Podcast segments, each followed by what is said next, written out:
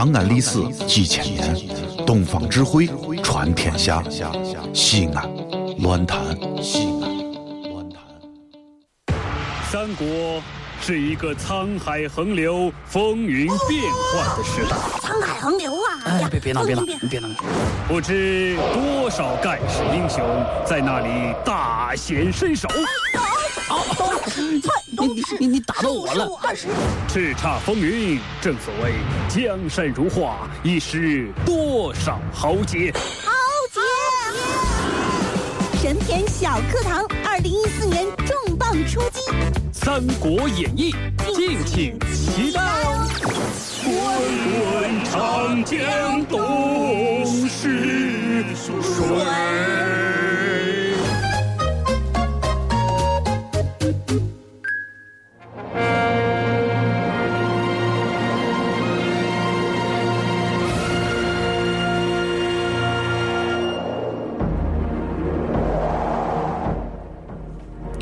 来到神篇小课堂。今天我们来说一说《三国演义》第二十一回。当纠结的韩馥遇上狡猾的袁绍，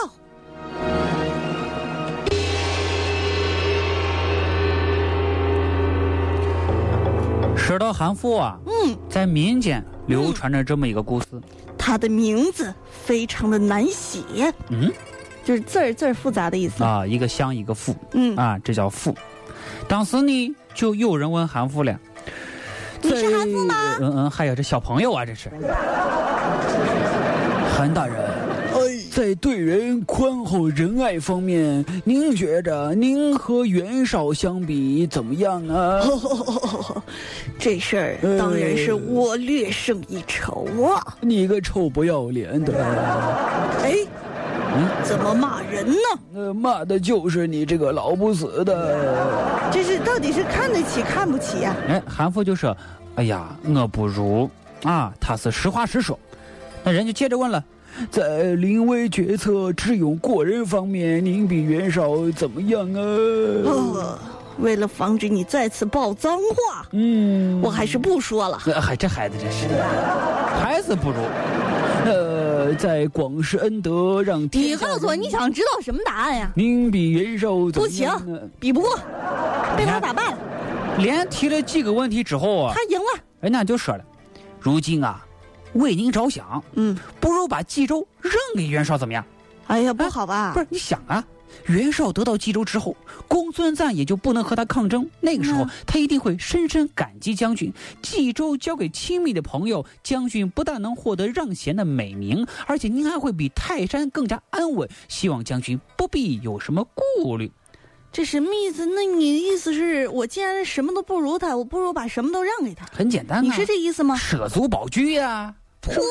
哎呀，嗨，你这孩子真是。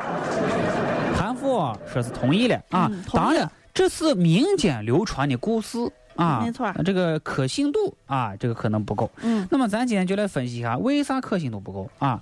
首先一个啊，咱从私交感情的角度来看啊，韩馥以前是干啥的？嗯，他以前是袁家的门生，是现在他的这个职位啊，又是董卓安排的。对，所以说两边对自己都有恩，我究竟打谁不打谁呢？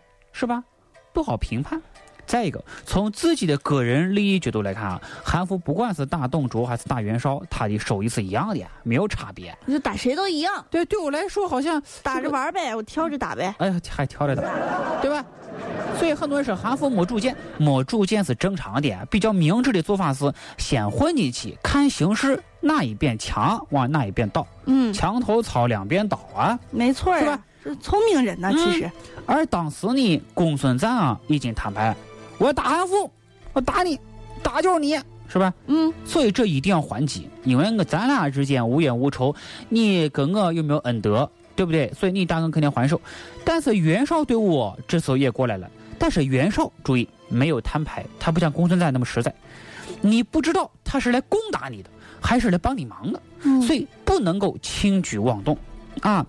那么当然往坏了想啊，袁绍和公孙瓒合力发兵，守卫夹击；往好里想，袁绍来帮韩馥两个人打败这公孙瓒啊。那么韩馥呢，当然要避免第一种情况的发生啊，尽量是让袁绍跟自己在一起。所以呢，韩馥这时候绝不能先打袁绍，否则袁绍会以此为借口发起猛攻，对吧？再一个，韩馥也不可能让袁绍对我，哎，他后头是鬼鬼祟祟以防偷袭呀。哎呀，想这么多呢？那是不是啊？所以活得比较累。那个时候啊，韩馥呢想是这吧，咱干脆啊。把袁绍请到冀州来，就可以避免上面两种情况的发生。那么这个时候呢，我还可以趁机控制住袁绍。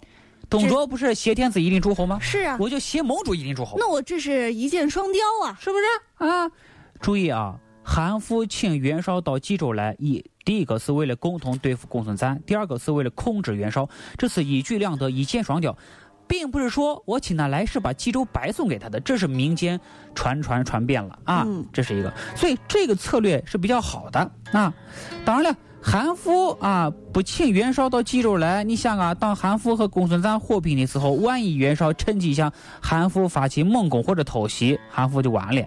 所以韩馥呢始终是处于劣势之中，就说我请你和不请你，我都有可能失败。是吧？所以我请你，好像相对来说我示好了，你是不是就有可能不打我？你还有面子啊？这就是两，而且这是主动示好啊。对，主动示好啊。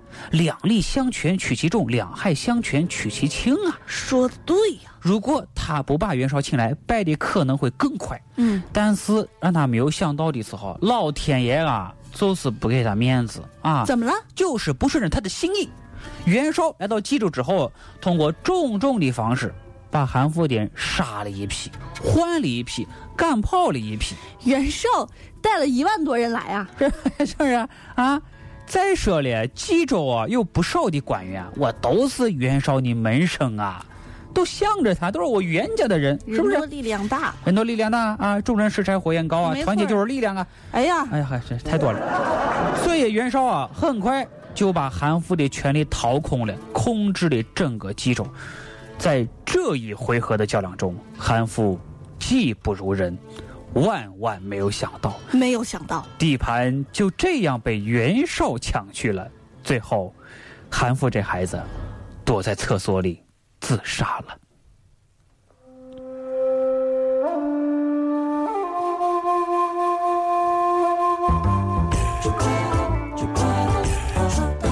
机关算尽，反复了亲情性命。这赔了夫人又折了兵啊，是不是啊？所以说啊，韩夫确实啊，在这一回合当中啊，算是彻底淘汰了。那么这时候，袁绍和公孙瓒就剩下他们两位了。下面我们明天将说一说《三国演义》第二十二回，袁绍的万里长征终于走了一小步。这里是西安。这里是西南论坛。